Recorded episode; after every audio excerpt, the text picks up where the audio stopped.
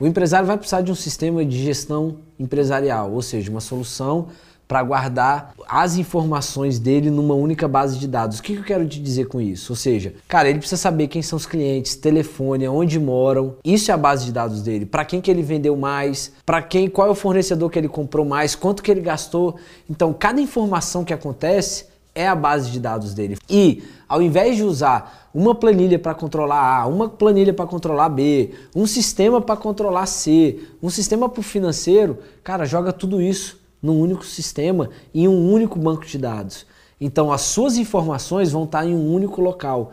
Vai te facilitar muito para você gerar escalabilidade, para você extrair indicadores. Imagine a complexidade de você juntar um monte de planilha Excel, sistemas paralelos para você mapear esses dados e te trazer indicadores. Vai ser muito mais trabalhoso, vai custar caro.